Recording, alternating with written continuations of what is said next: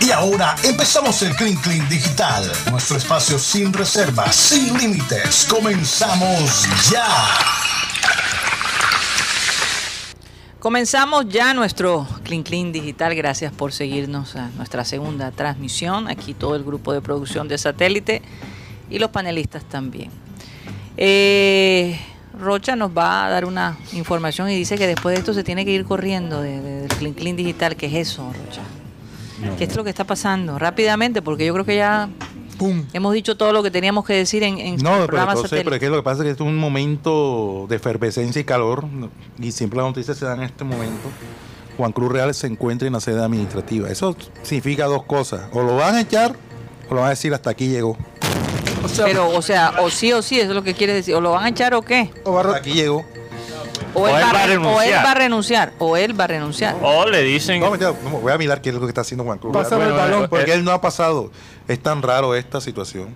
Pero Rocha, él no sé, eh, porque ya Juan Cruz Real ha sobrevivido como tres o cuatro situaciones como esta. Donde pero cuando está sobreviviente. exacto. Y cada vez que parece que lo van a votar, él corrige camino y mejora el equipo. ¿Tú crees que le van a dar hasta el partido de Medellín? Como última oportunidad o tú crees que lo van a despedir después del partido de ayer? Yo qué creo. Sí, ¿qué crees tú? ¿Cuál es tu opinión? Yo creo que lo van a echar. Que se va hoy. Yo creo que se va hoy. O que él. hasta, quizás él se. van a prescindir de su servicio. Vamos a usar esa. Le pidieron el balón. porque hay gente de la triple que entregue, que entregue el balón. De la triple A que está presionando al máximo dirigente. Este no nos conviene. Pero ya sabemos que antes ha sido presionado y lo que No, y, y, el, tema es más que todo. Quieren al tío Julio. No, a Julio no. No te traen si llega Arturo Reyes. No. El tío Julio. o Pinto, que ya está hablado hace rato. Pinto no me. Yo sé que no todos están de acuerdo conmigo, pero Pinto no me parece una mala opción. Yo creo que a Pinto darle el equipo a principio del, del, torneo. Que lo, pueda, que lo pueda formar como tal. Pero ahora mismo la gente no, no creo que Pinto sea el, más indicado. yo no sé. Yo creo que la gente, yo creo que la gente aceptaría más a, Reyes que a Pinto. Vamos a hacer una encuesta, vamos a hacer una que la gente estaría contenta con Reyes. Reyes, Pinto y Comesaña. Porque Comesaña ah, hay que pues, ahora yo te voy a decir una cosa. Me voy, con Reyes. De esas tres opciones me voy con Pinto. ¿En serio? Sí. Sí, claro, claro. Eh, lo que pasa es que ustedes tienen que entender y, que Comesaña siempre soluciona. Es un, es un bombero. Comesaña. Me voy hasta mañana. Rocha, Rocha nos llama. Fue Rocha. Nos llama Rocha. Rocha, llámanos de todos modos si sabes algo y si todavía estamos al aire. Sí, sí, que, okay, Rocha, si, si, puedes entrar por teléfono, si hay una novedad, llámanos. hacemos un clip informativo. Él se va a ir. Y aquí vamos a hablar de. Y aquí vamos a hablar de Jennifer López quitándole colágeno a, Ben y mientras tanto en el palacio. En el Salón de la Justicia. de la Justicia. Resulta que todos llegamos con, oye, ¿qué, ¿qué, es lo que está pasando con Jennifer López y, Ben Affleck? Porque es la pareja que todo el, todo el mundo habla. Karina, entre, Shakira y, esta pareja, no, ellos no han resuelto el contenido del Clean Clean digital como es que mira, dos o tres meses. Hicimos media, hicimos media aparentemente, aparentemente eh, Jennifer eh, López y Ben Affleck han decidido tomarse algunos espacios de vez en cuando. Porque ellos piensan que su eh, relación se puede fortalecer más así. Ya lo han vivido antes. Y dicen que cuando toman esos espacios, cuando se reencuentran, la pasión, la emoción está allí. Ella se quedó en Europa con sus hijos y él regresó a Los Ángeles. Pero vamos a analizar un poco esta, esta modalidad, Mateo, porque yo te digo una cosa. A Ben Affleck se le ha visto un poco cansado últimamente. A lo mejor, esta es mi, mi teoría, a lo mejor ella dijo, amor de mi vida, ¿por qué no vas allá y te recargas en Los Ángeles? Yo sé que ya todo el colágeno que tú me pudieras dar, ya te lo, ya lo usamos. Ve, recárgate, ponte fresco y después nos volvemos a encontrar. Porque ella luce espléndida. Karina, y él se ve extremadamente cansado. Entonces yo no sé, eh, eh, eh, a lo mejor ella le dijo, vamos a tomarnos un espacio, recárgate y después regresa. Karina, ¿te acuerdas que hablamos de este tema de, los vampiros de energía? Ok. Yo creo que si hay vampiros de energía, quizás hay vampiros de juventud. Uy, son bravos. Yo no sé, quizás, quién sabe, ya entrando en teorías conspiratorias, quizás Jennifer López es una, Una es un- vampiresa. una, una vampiresa porque, no sé, este, bueno, ahí se ve, ahí Ben Affleck se ve normal, pero en estas fotos donde se ve agotado, Ah, Dios dado la literalmente, vuelta. li- literalmente parece como un vic- una víctima de una película de, de, vampiro. Acabó a Batman. Acabó Batman. Quizás la murciélaga es, es Jennifer López. La murciélaga. La, la- la murciélaga se diría así. No sé. El Sí, yo soy gringo, cariño. Cari, No sé. ¿quién, quién era? Ahora, sí les voy a decir algo. Mm. Por otro lado, hay mujeres de 76 años, estamos hablando de esta eh, eh, fisioculturista que se Ah, llama sí. Josefina Monasterio. Ella es escritora y fisioculturista y dice que a sus 76 años eh, está feliz de manejar una sexualidad increíble. Eh, y ella dice que la confianza en tu cuerpo, el sentirte bien contigo mismo, estimula a esa sexualidad. Entonces yo digo, comparando las dos cosas, de pronto como Ben Affleck se veía cansado, se necesitaba inyectar un poquito de energía para poder regresar, porque esta señora que ustedes están viendo en pantalla, a sus 76 años, dice que la parte física, sin lugar a dudas, contribuye, contribuye a tener una, una sexualidad mucho más larga, ¿no? Porque mucha gente tiene este, este mito de que ya después de los 76 años, pues las relaciones sexuales se, se, se, se disminuyen. ¿Verdad? Que No, ya han hay hecho tanto estudios, interés, han hecho no estudios. Karina, tú sabes que han hecho estudios sobre la vida sexual de, de las personas mayores de 70 y dicen que en muchos casos la gente que tiene más de 70 son más activos que las personas de 40 o 50 años. Fíjate. ¿En los hombres o en las mujeres? Mira, es como es como cuando el Mateo, ¿hay alguna no, diferencia no, no entre creo que haya ninguna diferencia. En los dos parece que parece que se ve. Es como. Guti, es, co- ¿Qué pasó? como es como cuando vimos al, al pibe jugar en la MLS. Ajá. ¿Sí? Ya no rendía como antes, pero tenía toda la experiencia, todos La los trucos. Tenía, tenía el campo totalmente aquí.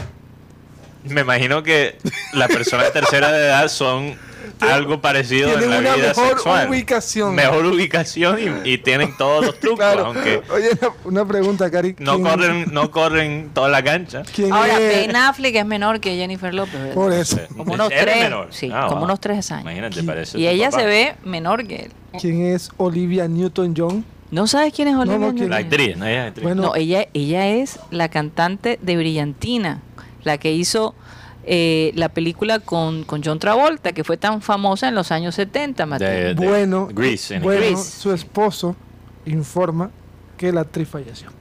Oh, wow, murió Olivia 73 Newton-John. años. No puede ser, eso sí me deja... Sí, lo- estoy, acabo de ver la noticia. Wow. Entonces- Hace poco hizo un show con John Travolta, Sí, recordando a Brillantina. dice RIP. ¿De qué muere? Dice, dice RIP Olivia Newton, mi ídola, mi ídola de infancia, vivirás para siempre como Sandy. No puede ser. Eso sí es... eh, ¿Eso dijo quién? Les voy a contar una No. historia sobre Olivia, Olivia Newton-John. Ella estuvo casada con alguien que eh, desapareció. No sé si sabes la historia, Mateo. Él salió a navegar y nunca más regresó. No, no. Dice, el Y la mujer se la pasó buscándolo por años, por años, por años y no pudo encontrar ni su cuerpo ni nada. No se supo realmente qué pudo haber pasado con él. Eso le afectó muchísimo emocionalmente. Ella se retiró eh, y bueno, después de, de un par de años volvió a, a- a los escenarios y yo la vi hace apenas unas semanas atrás bailando y cantando con John Travolta increíblemente. dice, ¿De ahora qué el- muere? El, esposo de, de Olivia Newton-John confirma la muerte del artista de 73 años. Falleció en su rancho en el sur de California, rodeado de sus familiares y amigos. Pedimos que respeten la privacidad de la familia durante este momento tan difícil, escribieron. No Sí. se sabe de qué murió. Bueno, entonces. saludos, saludos al- a los oyentes del futuro eh, que están escuchando esto, porque recibimos esta noticia básicamente al aire.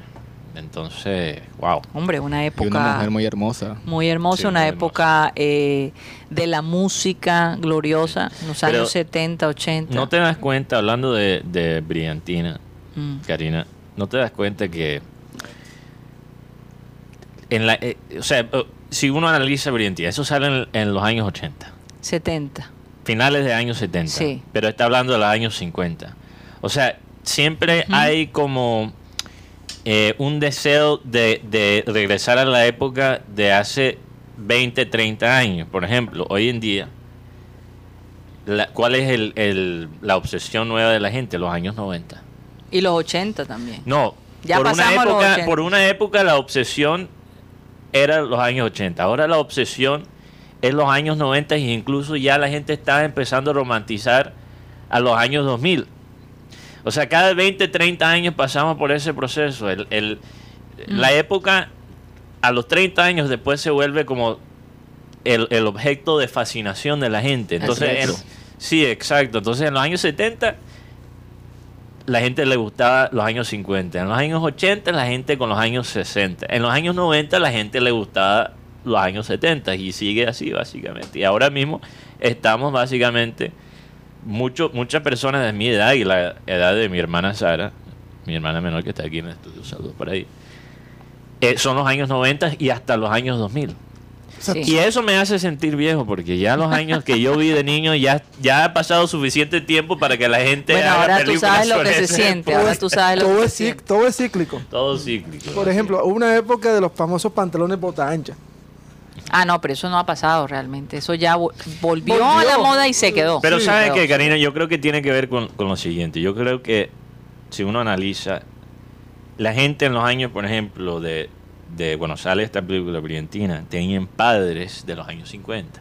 O sea, yo creo que en el fondo hay un deseo. Es la influencia de los padres. Exacto, hay un deseo de, de haber vivido en la época de, de, Bueno, de los tu generación uno. tenía una fascinación enorme por los años 80, precisamente Cuando porque, era más joven, Sí, sí. porque era la generación de Sí. nosotros. Y los años 90 ahora también. Exacto, lo gente- mismo con, sí, con, con las con la generación de generaciones. Sí. Pero en todo caso, este, con la muerte de Olivia Newton-John se va una historia muy bonita. Curiosamente, eh, John Travolta queda viudo por ambos lados. Quedó viudo de su esposa por muchos años, la actriz. Ahora se me, se me escapa el nombre, una actriz fabulosa también. Eh, y, y la, y la actriz que, que, que representó a su pareja en, en, Sí. en los años 70, 80. En su Entonces, momento más icónico. Se quedó solo. Eh, cambiando de tema drásticamente, Karina, porque hay, hay ciertos temas, no nos podemos dejar amargar por el fútbol local, hay que, hay que aprovechar también Mm, la euforia. la euforia de- del regreso del fútbol europeo. Sí. Esta- este fin de semana iniciaron dos ligas, la Liga Premier League, bueno, tres de las cinco principales de Europa. La francesa, la alemana y obviamente la Premier League. Rápidamente sobre la francesa, el gol que hizo Messi este fin de semana. Kelly Preston, Mateo, discúlpame. Kelly Preston era la esposa de John Travolta, sí. Ok. El gol que hizo Messi este fin de semana. Fue increíble, ¿no? increíble. Yo estaba con Karina, la doctora Claudia, saludos para ella, dos de los muchachos de producción. Una y, eh, yo, yo creo que todos se preocuparon por mí, porque yo quedé con la boca abierta. Yo creo que ustedes no, pensaban que me, que me estaba A dando un ataque. Messi, a la edad de Messi hacer ese tipo de gol. Primer gol de chilena que hace en su carrera. Imagínate. De acuerdo a lo que he visto. No, en sí, la sí, sí, réplica. sí. Wow. Y la elegancia. Y Mm. no solo eso, pero el pase que pone Paredes. Que es probable que Paredes se vaya a la Juventus. Que lo cual sería para mí un gran error porque sabemos la gran combinación que es Paredes con Messi. Sí. No, y, y Messi y Neymar en ese partido eh, realmente puede ser que Mbappé se ha ganado todo el control. Pero en- salieron a abrazarlo de una manera. Sí, pero es que yo, yo no sé, a mí me dio cierta nostalgia ver a Messi y, y- y Neymar jugar, porque ese tridente de, Ne- de Neymar, Messi y Suárez en el Barcelona, que ese tridente que ganó una Champions League, para mí es el mejor ataque que yo he visto en mi vida. En mi vida. Entonces ver a, a Neymar y Messi eh, ya 6, 7 años después, mostrar algo de esa misma química me dio cierta nostalgia. Sobre Alemania, Lo que a mí, no- lo que a mí no Lo me... que podemos destacar sobre Alemania, Sadio Mané Dios mío. Manes, está encendido. Como dicen en inglés, on fire. On fire. Eh, Realmente el, el- mira, el equipo que desarmó Bayern Múnich, que es el equipo de Santos Borré, el Frankfurt, que se, incluso que se reforzó este verano después de ganar la Europa League. Bayern Múnich goleó ese, o sea, no es cualquier equipo, Sí.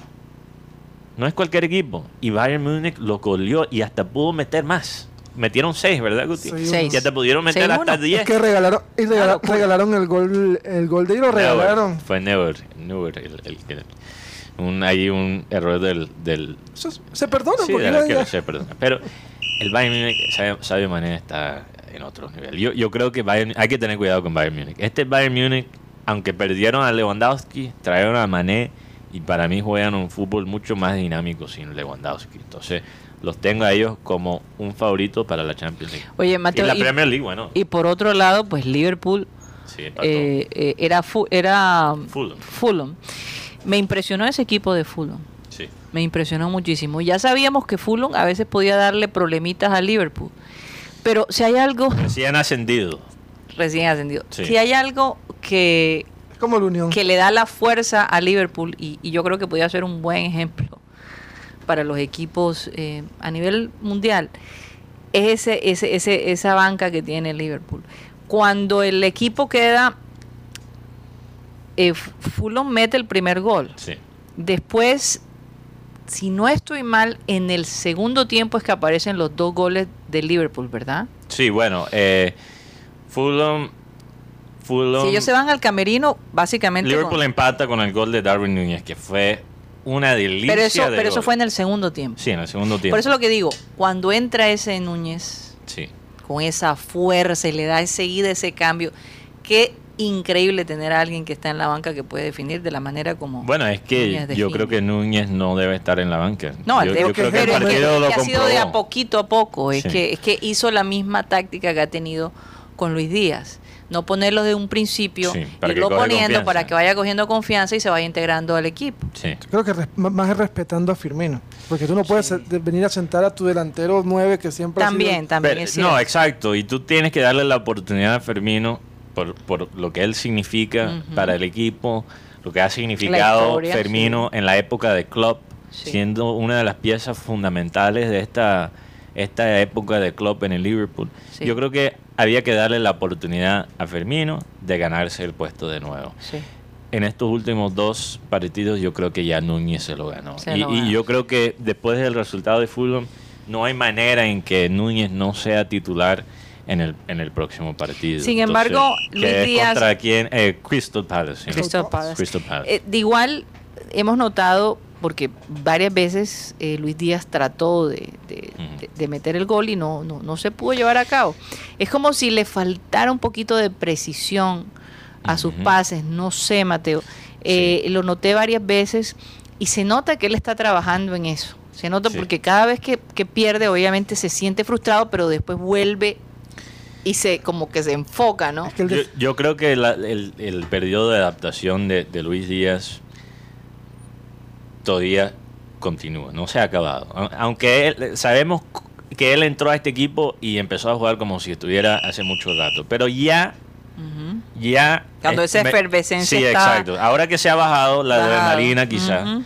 ahora se ven las cosas que todavía le faltan a Luis Díaz. Le voy a dar un ejemplo perfecto. Cuando entró Nu- Darwin Núñez, yo estaba analizando cómo se movía Salah, cómo se movía Núñez y cómo se movía Luis Díaz cuando no tenían la pelota. O cuando estaban esperando un pase de un compañero. Núñez y Salah estaban constantemente cambiando de posición. Mm. Núñez subía, bajaba, cambiaba de marca. O sea, nunca se quedaba quieto. Salah haciendo lo mismo por la banda. Mientras tanto, Luis Díaz a veces se quedaba parado, caminando, esperando la pelota. En vez de ser más proactivos en su ubicación. Mm. Y eso son una de las cosas que, que- que- en que tiene que mejorar porque afecta la intensidad de la presión del equipo. Yo creo que desde que se fue Mané, falta una intensidad en el equipo que él siempre traía hasta cuando jugaba mal. Entonces Lucho tiene que yo, yo creo que no es que Lucho no, no, se- no sepa que no, no sabe qué hacer. Yo creo que Lucho entiende lo que tiene que No, hacer. pero por supuesto. Pero es, un, es una adaptación física, porque Sí, para sí, sí. poder mantener esa energía que tenía Salah en el minuto 70, Sí. tienes que haber ya jugado en el sistema la del club por mucho tiempo. Es, experiencia. La experiencia, ahí, ahí esa la va a ir adquiriendo y por eso yo, Y yo, yo te digo una cosa, Mateo. resistencia física y yo me también. pregunto viendo a Vaca ahora en el Junior, ¿dónde se va a retirar Luis Díaz? Después de toda esa experiencia que él va Bueno, a Viera, creo que- Viera dijo que va a estar aquí cuando llegue. Si yo, les digo, si yo les digo que una de las cosas que yo... Porque yo te digo una cosa, manejar a Luis Díaz de haber, después de haber sido eh, hijo, básicamente, De club. de club, no es Sí, es que, es que como... No es nada fácil. Cuando yo escucho a... a- Yo no lo veo en Colombia a él retirando. No, yo creo, yo creo que sí. Cuando crees yo, que sí? Yo Cuando creo yo que sí. escucho a Rocha hablar del tema Vaca y Juan Cruz Real, uno se está dando cuenta que Vaca en Europa tiene ti- ya tiene un estirpe. Ya Carlos Vaca no es ese muchacho que tú le podías mangonear. Y está haciendo respetar lo que es, un ídolo del, del club. Pero bueno, el otro tema es el tema de cuando en Luis Díaz, que estoy viendo es a Luis Díaz buscar siempre como que algo le pa- algo falta para la definición de Luis Díaz. Sí. En el palo se lo anulan, pero no tiene Sí, sí, sí. no le no tiene la- no le entra el gol. Y no, y no solo es. Pero la con lo que dice Mateo, Sí. yo creo que tiene que ver algo con la parte física y también la experiencia. Que lo conocen más, ya le están ya lo están ya le están dando más más patadas. Y eso siempre pasa en el Premier League. Puede llegar alguien y puede llegar encendido, pero después la defen- lo que lo que hace la Premier League tan diferente a, a- yo creo que a otras ligas es que cuando llega un jugador y, y- y actúa bien, no solo son dos o tres equipos que se adaptan al jugador, no. Todos los equipos se actualizan. Porque la información que se maneja en los departamentos, departamentos analíticos de la Premier League, yo creo que po- posiblemente es mejor que cualquier otra liga del mundo. Entonces, y un- eh, se nota eso, porque ya tienen a Luis Díaz básicamente ojeado. Le, le, le, le ceden ese espacio por la banda izquierda para que él se quede pra- practicado y dice, bueno, Lucho, tú eres tan bueno dribleando, entonces te vamos a dejar el espacio y inténtalo. Intenta pasar por tres o cuatro jugadores. Y a veces lo puede hacer, y, y mu- pero muchas veces no. Sí. Entonces, eh, ahí es donde él tiene que mejorar la preparación táctica y mental, porque ya sabemos que una debilidad de Lucho era la definición, pero para mí va más allá que eso. Es su- sus decisiones en el último tercio de la cancha. Porque no solo es el remate, es cuándo pasar, a quién se la debe pasar, cómo la pasa, Sí. cuándo se debe disparar al arco. Todo es- bueno, Todo se yo pre- creo que él lo va a poder todos se preparan, todos se preparan. Sin lugar a dudas, pero, pero le digo, la experiencia eh, que Luis Díaz está adquiriendo con un maestro del fútbol como lo es Klopp. Sí, yo- sí, Klopp Y- es- sus es- compañeros y si, si hablamos de Es difícil, es difícil. Yo no, por ejemplo, yo, yo me imagino que para Mané irse de, de Liverpool debió ser algo supremamente pensado. Y llegó de todos modos a un club que lo ha sabido interpretar y que le ha dado la importancia. con un técnico con pero, una pero, mentalidad pero es muy que, es que. Mané, exactamente, y es que Mané, y fíjate, se va a Alemania, de donde es Klopp.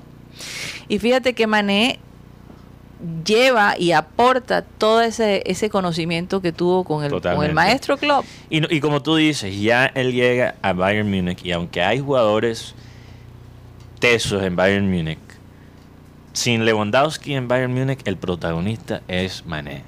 Sí. Ya él no tiene que competir. En Liverpool él tenía que competir Demasiado. para ser el, el protagonista demasiado. Ahora en Bayern el hombre es él. Es él. es Ay, él. sí. Y ese eh, eh, eh, es un momento que él se merece por todo el esfuerzo Se lo merece. que ha dado por ser la persona tan eh, noble que ha sido con, Sí. con- con su, con su país.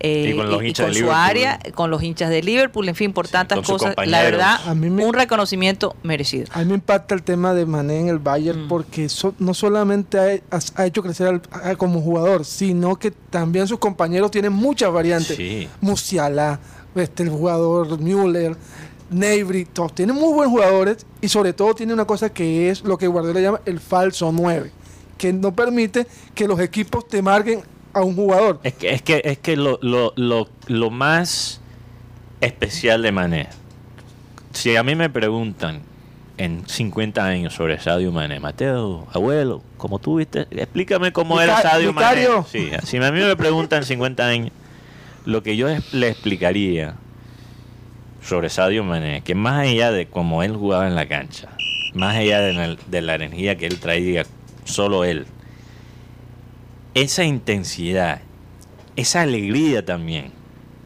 de Sadio Mané era contagi- es contagiosa, Sí. es contagiosa. Afectaba a todo el grupo de la mejor manera. Y eso es lo que estoy viendo ahora en Bayern Múnich. Yo veo a unos jugadores que ya eran muy buenos, los veo contagiados de la energía de Mané.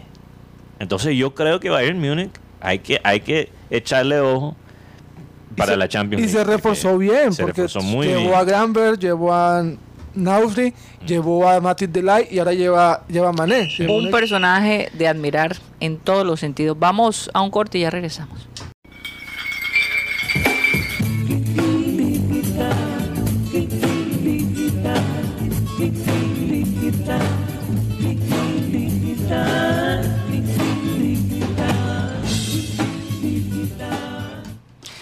Esto es el Clean Clean Digital. ¿Qué es lo que está pasando en, en Barça? Todavía estoy aquí analizando los detalles. Me imagino que muchos oyentes ya han visto quizás las noticias sobre, sobre Barça.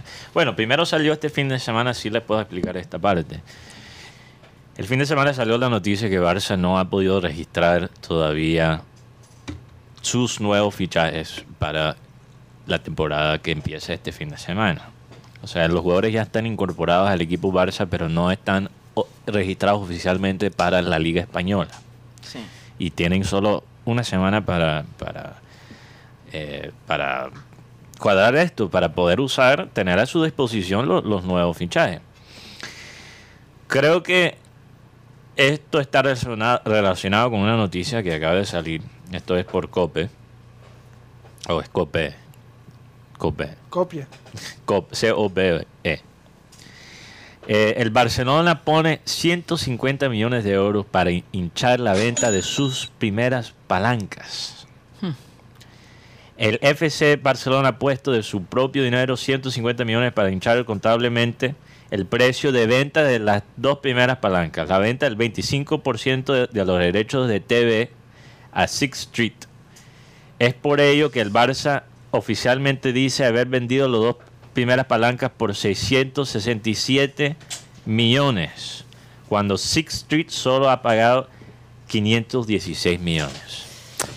Wow. Esto es importante porque el- el- el- la Liga Española controla mucho más que las otras ligas de Europa el tema de lo que llaman financial fair play, de los equipos no gastar más de lo que están ganando Es una manera de controlar para que los equipos no se ponen ellos mismos en problemas económico. económicos y, que, y que llegan a... a Que ya hacer- lo hemos visto. Lo hemos visto. eh, la, razón- la gente piensa que el Financial Fair Play en Europa fue implementada para prevenir los eh, equipos ricos invirtiendo una plata demasiado rápido y no es cierto.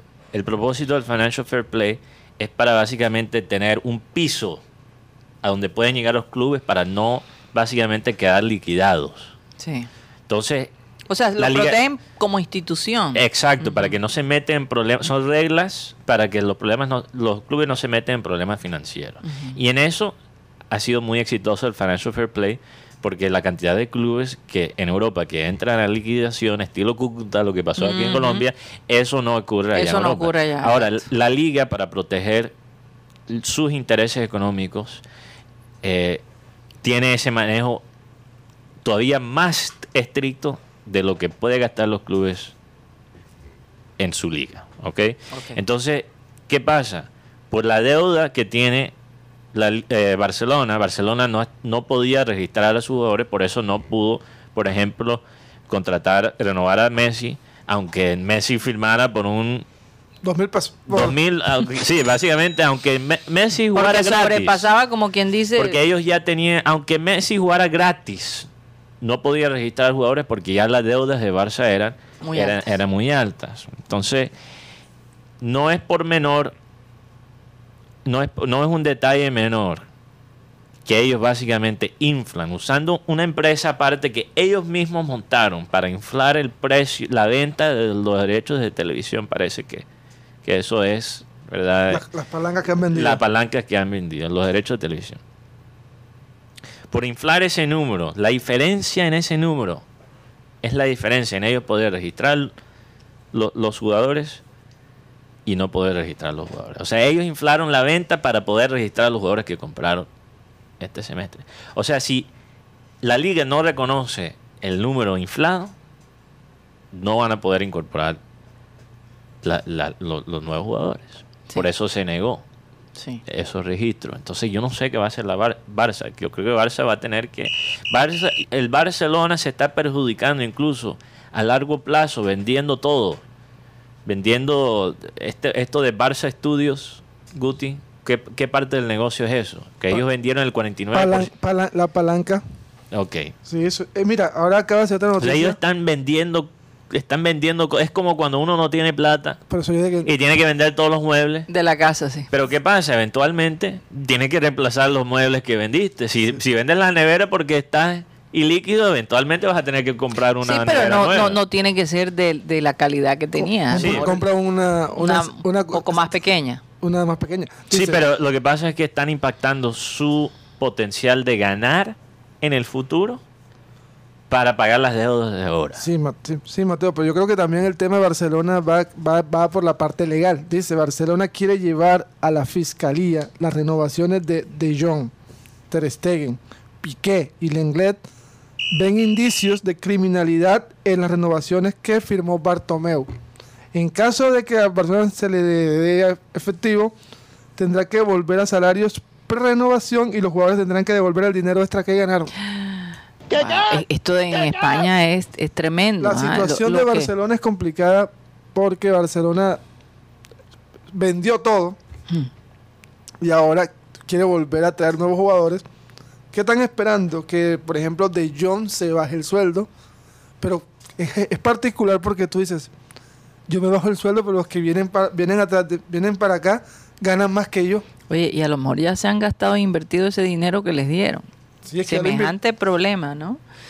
Oye, eh, Mateo, haciendo un cambio de frente y Benjamín, mm, han leído, me imagino, y, y vieron algunos aspectos de la posesión de, de Gustavo Petro el día de ayer. La verdad es que no tuve tiempo. Con todo esto del Mm. Junior, no, no vi la posesión. Realmente fue muy interesante. Por ejemplo, eh, eh, la hija de, de Pizarro le puso la, la ¿cómo se dice? La banda presidencial. banda Y presidencial. ella Es muy tenía- significativo. Y ella ¿no? tenía una chaqueta con un portarretrato de, de su padre. de su padre. Así es, muy Que- parecida a ella, Pizarro. que fue asesinado en Que fue la- asesinado. para el 80 y- Sí, Claro. de, de- de una manera terrible, cruel.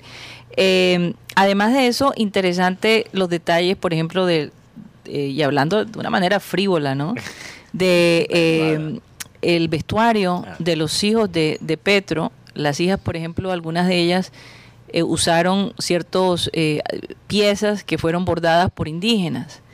Eh, que de todos modos, por ejemplo, esta niña Sofía, la hija de Petro, que, que tiene una popularidad en la gente joven y en... y en- y en- Tiene una hinchada. ¿eh? Una hinchada tremenda porque además de ser atractiva, es una chica muy inteligente, con potencial. eh, con mucho liderazgo, entonces representa un grupo de jóvenes eh, que de, de repente no se sienten escuchados, ¿no? Entonces va a ser muy interesante ver la participación, si se da el caso, por ejemplo, su hija Adriana, que es la segunda, Andrea, ella, Andrea, perdón, vive en, en Francia y ahora con la presidencia de, de su padre decidió venirse para acá y ayudarle, ¿no? E involucrarse de alguna manera en, en- en la campaña social. Eh, en fin, muy interesante esta familia presidencial eh, que desde un principio Hay, hay, ya varios, ha dado mucho de qué hablar, ¿no? hay varios que quieren ser el, el primer yerno de... primer yerno de la nación. Quieren tener a, a, a Gustavo Petro de suegro. Oye, eso no debe ser cualquier cosa. Te puedes imaginar. ¿Te imaginas? a- a- Te puedes imaginar. Pero hay un hijo de Petro que está asilado en Canadá, que no estuvo en, en- Ah. en la posesión. Aparentemente él dijo que apoya a su papá, pero eh, que no regresa a Colombia por ahora. Oh, papá, Entonces yo creo que él está pasando por ese proceso de asilado. canadiense, en Canadá, No, Mateo, es que cuando, es legal. cuando tú asilo. estás asilado, Ah, tú no no, puedes regresar. puedes venir. Ah, no, está ahí. Está asilado. Ah, ok.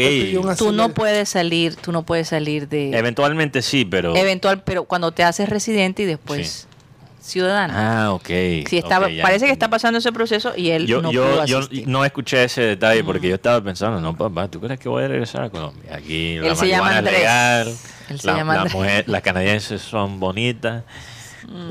Bueno, yo no sé. No, no, no, no, no sé, Mateo, si esa es su manera de pensar. Pero Por tú no sabes, tú lado, no sabes Francia Karina, que aquí, aquí sí. llegan unas canadienses y, y- y- No sé, estoy tratando de pensar en la mejor manera de decir esto. Llegan aquí a Barranquilla, canadienses, y fuera de Colombia no son la gran vaina, pero llegan aquí Y son un hit. y- y aquí la gente se vuelve loca. Porque es una mujer loco, blanca, blanca, con pelo rojo o, o pelo rubio y la gente...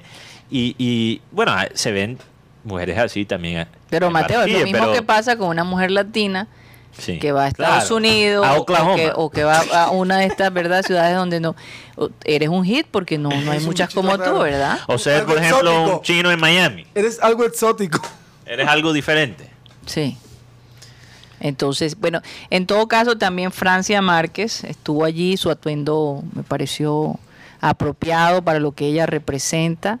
Eh, y bueno, obviamente pues el mundo le ha dado vuelta eh, o, o el hecho de que no estaba la, la espada de Bolívar a tiempo y que Gustavo Pre- Petro dijo, no, esa Yo no espada te la tiene que estar aquí. Y parece que Duque dijo, no, es que no hay unos permisos, que no se puede. Y él dijo, aquí esto no continúa si no me traen la espada. Hay- hay- Cuando lo dijiste, sonaste como él. Soné como Petro un poco, como yo no- Jaime. Y yo no te lo presto. Yo no te la presto. y no te la presto. finalmente la trajeron. ¿Y qué significa? ¿Qué significa la espada? Ustedes recordarán que eh, eh, la espada fue eh, tomada por el Sí. M-19 en una época y después fue regresada. Entonces la espada de todos modos tiene un símbolo de paz. Y de la historia personal De de, la historia, Petro. así es. Porque él, él, si no estoy mal, fue parte de las negociaciones entre el, el gobierno y la M19. Entonces, y tema de negociación fue la espada. La espada de Bolívar. Entonces, es. eh, que, fue, que fue robada y fue Sí. nuevamente traída acá. ellos mismos lo, lo, lo entregaron después de las negociaciones. Con el gobierno. Entonces, de nuevo, Es que Y él dijo, esta espada representa demasiado para nosotros y quiero que nunca más esté enterrada, quiero que nunca más esté retenida, que solo se envaine, como dijo su propietario el Libertador. Eh, y, el rey de, la España, y de que- España no que- se levantó cuando vio la espada. Óyeme, ese fue otro dato curioso, el hombre Eso cuando... es verdad, que no se levantó. fue el único que no se levantó. Para no sé si hay fotos de eso, pero no, fíjate, de ese detalle no, no se ha hablado mucho. Mm. Pero me estaban contando los productos porque yo no pude ver toda la, la- la presentación de Petro porque me tocó irme temprano para, para el estadio. ¿no? a otro suplicio. Sí, exactamente. No, yo honestamente, Yo no vi la que yo posesión porque estaba honestamente, yo honestamente me hubiera quedado mejor en mi casa tranquila viendo la posesión de Petro o, o analizando toda la cosa que, que todo eso que viví en esas dos horas antes del partido. Bueno, entonces, Karina, es tan interesante porque yo creo que la posesión de Petro también explica el contexto colombiano, el ambiente colombiano político, porque para algunos lo que fueron símbolos de esperanza, eh, para otros fueron malos augurios. ¿ok? Augurios, Por, augurios. Por ejemplo, lo de lo de la espada de Si- de Simón Bolívar conectándolo a su a su pasado con el- la, la M19 para muchos muchos interpretaron eso con un- como un símbolo negativo Sí. otros lo interpretaron como una conciliación de, de un pasado lleno de conflicto entonces yo creo que eh, Se presenta para muchas, eh, para, ¿cómo se dice? Muchas eh, interpretaciones, ¿no? Y- pero esa es la vaina, es que tu interpretación de, de esos sim- símbolos representa hasta cierto punto tu ideología y tu pasado, porque hay mucha gente, por ejemplo, personas, personas, yo me imagino que fuera de lo que uno piensa de la política de Petro, fuera de, de izquierda, derecha, centro, sacándonos de ese contexto. Imagínate ser un militar, familia de un militar, y ver a Petro de presidente con la espada de, de, de Simón Bolívar. Me imagino que para mucha gente, para muchos militares y familias de militares, no, no fue fácil ver eso. Sobre todo de, de- de aquellos que Sí. de alguna manera perdieron a sus familias en la toma de la posesión del Palacio de Justicia. Hay una serie de cosas allí conectadas al, al M19 que Sí. Que eh, obviamente el- mucho dolor, ¿no? Entre- Lo primero perdón. es el tema de la reconciliación. Yo creo que Mm. necesitamos reconciliar al país. Sí. Sí, porque mientras sigamos siendo 50 y 50, el que sufre es el país. Así es. Y, Muy y- dividido, y yo creo que, perdón, Tox, antes de, de escuchar lo que, lo que Uf, tiene Tox, salió. eh, yo sí interpreté lo que he visto de la posesión como Petro diciendo vamos a, a sanar, A conciliar. a conciliarnos. Lo que él hace después es otra cosa, son sus acciones. Lo que él hace como presidente, las decisiones que él toma, va a reflejar si esa intención es auténtica o no. Pero por lo menos eso es lo que interpreté, la intención de él, porque una cosa es la intención y otra cosa es lo que pasa. Pero ¿qué ibas a decir? tú? Eh, justamente hablando de la espada y la posesión del nuevo presidente, las palabras que él dice es como presidente de Colombia solicito a la Casa Militar traer la espada de Bolívar, una orden del mandato popular de este mandatario, una orden directa hacia los militares. Sí. Yo, sí, Sí, sí, sí, sí, y sí, una porque cosa- no, no querían sacarla. Lo felicito también al presidente Gustavo Petro por la, por poner a la, ¿Quieres a la- felicitar a Petro? No, no, no, por poner a una mujer del deporte Ah, en el interior ok. del deporte. Bueno, Marisa Belurrutia, la primera medalla de oro de Colombia. Hombre, me sí. parece bien. Y alguien que sea atleta. Exacto. Claro. Que interprete y que sienta. Y, y conozcan el tema de las negritudes. Oye, eh, óyeme, eh, otra cosa que mencionó Petro que debe estar, a mucha gente se le debe estar moviendo el piso. Dice que dejó claro que todos quienes se vean involucrados en delitos por mal manejo de los recursos públicos recibirán castigo. Ni familia, ni amigos, ni compañeros, ni colaboradores, nadie queda excluido del peso de la ley. Y, y yo espero que eso sea Ojalá que así se cumpla, todo. también para las personas que se han un- unido a su pacto. Claro. Sí, correcto, él lo dice. Yo, Vamos a yo ver si es sé que yo sé que en Colombia hay que hay que juntarse con la maldad para ganar y eh, para mí esa es la diferencia entre Petro ganar esta vez y Petro no ganar contra Duque. Esta vez yo sí creo que, que, que Petro jugó fuego, usó el fuego contra el fuego, ¿ok? Pero yo espero que esa, eso no se quede en palabras, yo, yo espero que sea algo consistente, porque Mateo, lo hizo Santos con Uribe. Se- Salió, que- salió y después le dio la palmadita. Sí. Chao. Pero- que te vaya sí, bien. sí, l- solo porque sí, pero la diferencia es que él ya le ha dado a algunas de estas personas puestos políticos. Y es que eso es lo que a pensar. Yo sé que Roy Barrera Roy Barrera pi- piensa habla muy bien, pero le digo una cosa, ha estado en todos los partidos. eh, eh, y, y Benedetti también. Entonces, Mm, por, hablar. por lo menos yo creo que Roy Barreras tiene mucho más conciencia y no es tan descarado como, como Benedetti. Entonces, eh, pero es el presidente del Senado y, y uno puede pensar lo que puede pensar de Petro. Sí.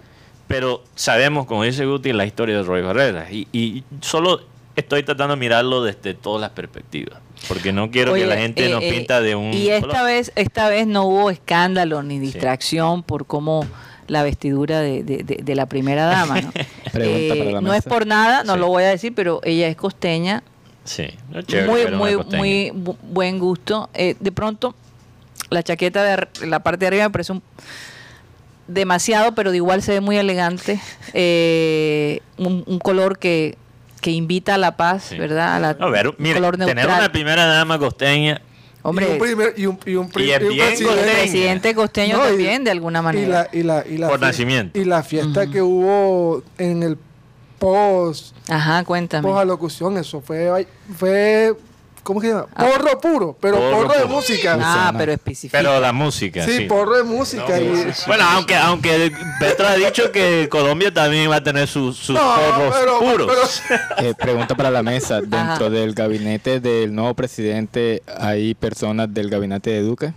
No, no, no, no, no. no, no, no, no creo. Los, los últimos dos que supuestamente podrían quedar, pero ellos decidieron irse, que fue el de la DIAN Y el de renunció, el salud. de la DIAN renunció, sí.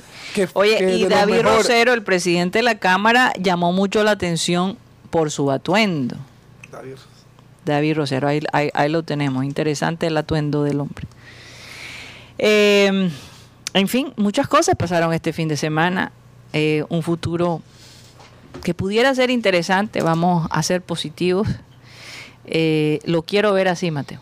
¿Será que Y- Petro y- va a y- legalizar la marihuana, Guti? ¿Tú Y honestamente quiero quedarme en este país, no salir huyendo como muchos han salido huyendo, precisamente para, para ver de primera mano qué va a pasar. No, es que la gente, mira, hay, hay dos. Mucha gente ha salido huyendo. ¿Y quién mira, sabe por hay qué? dos- eh, Karina, hay dos grupos. Hay dos grupos. Hay personas que no tienen los recursos para salir que dicen que se van a ir. ¿A dónde? Exacto. A, a Ecuador. Le- le- Ecuador. A Chile. No, bueno, hay- imagínate, no se no pueden decir que va- se van para Chile y, o para Argentina porque O los para dos Brasil. los dos tiran, los dos tienen presidentes que tiran a la izquierda. No puedes decir que te vas para México porque ahí también, También. tienen presidentes que tiran a la izquierda. Los Estados Unidos, los Estados Unidos tiene un demócrata de presidente, pero que es centrista. Con todo y eso, el, el país se ve más y más como un país de tercer mundo. Tienes a Canadá, que también tiene un presidente que tira a la izquierda, y Europa. Ni se diga. En Europa, lo que aquí ya llamamos como comunismo o socialismo es lo más básico, es, es lo mínimo, Exacto. como los servicios sociales y todo. Entonces, ¿Para dónde va? ¿para dónde van? Y después hay la Quédate gente, en tu país. Tienes pero una Karina, después hay la gente que se quiere ir, que se Porque quiere tiene ir, rabo de paja. por- y sí tiene los recursos. Y si ellos se quieren ir, porque esté Petro el presidente, nunca les importó Colombia. Porque si tú piensas que Petro va a, dañar este país como, como otros lo han dañado en otros países, por ejemplo, la comparación más, más usada es Venezuela. Si tú piensas que Petro es otro Chávez, lo peor que uno puede hacer es irse. Yo, y yo creo, yo creo Porque en Venezuela eligieron a Chávez. ¿Y qué hicieron los ricos de Venezuela? empezaron ahí. Abandonaron Dejaron el país. Prefieren construir casas enfrente de un basu- basurero de Miami que estar en Venezuela. Doralzuela. como- Literalmente, la comunidad rica de Venezuela, Guti, construyó casas enfrente, en, Do- en el Doral, en, en la Florida, enfrente de un basurero. Wow. O sea que se tenían que aguantar los No, olores. y lo, y lo Todavía que, se aguantan los y lo olores. que ahí. pasa es que, mira, que Venezuela, de- con el tema Chávez, bueno, conozco, conozco gente, me dice, estábamos, estábamos bien, estábamos tranquilos. Lo que pasa es que cuando toma el señor- poder el señor Maduro, ahí se vino abajo muchas cosas de las que Chávez sí tenía una claridad. Chávez era un hombre preparado para esto. El señor Maduro, la verdad, deja mucho que desear. No, ni hablar. Bueno, se nos acabó el tiempo. Muchísimas gracias por haber estado con nosotros. Unas dos horas bastante intensas. Me parece como si hubiesen sido cuatro. Es que hablamos de todo en el Clean Clean. De todo hablamos. De, De De una mujer de farándula. 76 años, fisioculturista y mujer muy activa en la parte romántica. Eh, De la muerte de... La muerte de Olivia No, Newton-John. Parece cubri- cáncer, cáncer de mama. Ah, ok. Cáncer de ella mama. ya había, Ah, ok. ella ya había Cubrimos tenido todos los, todos los- problemas con eso. todas las franjas, deporte. Lo único que nos faltó es tecnología, pero mañana les, les De cuento Lowe y. Batman. Oye, y y también, Batman. ma- también me gustaría ver qué, qué opciones hay. Y, y de pronto vamos a tener a Cyril Gaydos, lo voy a comprometer.